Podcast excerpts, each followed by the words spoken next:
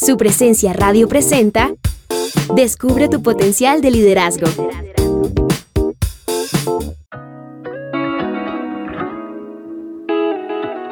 Hoy deseo hablarte acerca de ganar la batalla en tu interior. De igual forma, continuamos esta conversación con la doctora Liz Millán, quien a través de su práctica como consejera ha ayudado a pacientes con depresión, trastornos de ansiedad y problemas de abuso.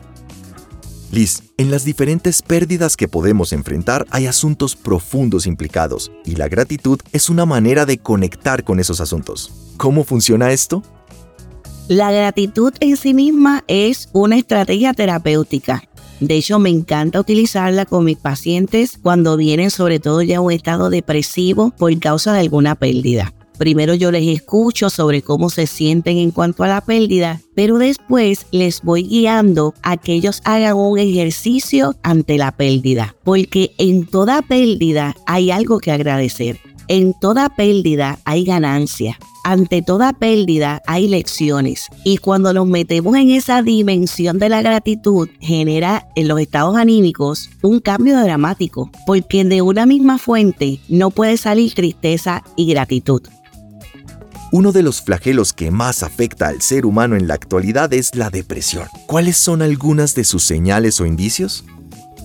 En la depresión hay una tristeza continua, una tristeza que se manifiesta de forma bastante latente, porque todos pasamos por episodios de tristeza, ¿verdad? En nuestra experiencia humana. Pero si esa tristeza se mantiene de forma consistente por dos semanas o más, es un indicador de que pasamos de la emoción tristeza a la posibilidad de una depresión clínica.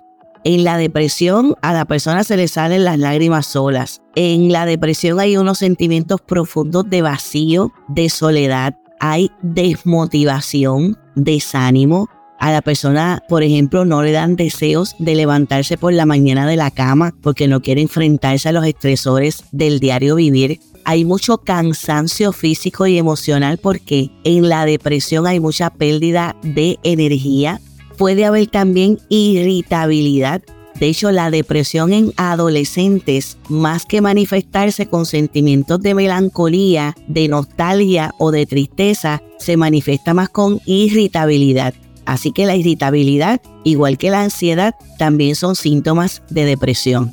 En la depresión también se presentan pensamientos negativos, como pensamientos asociados a que es mejor estar muerto, es mejor no estar aquí hasta algunos que pueden llegar a tener una planificación suicida.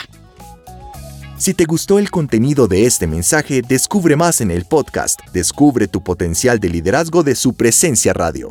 Gracias por escucharnos, les habló Diego Sánchez.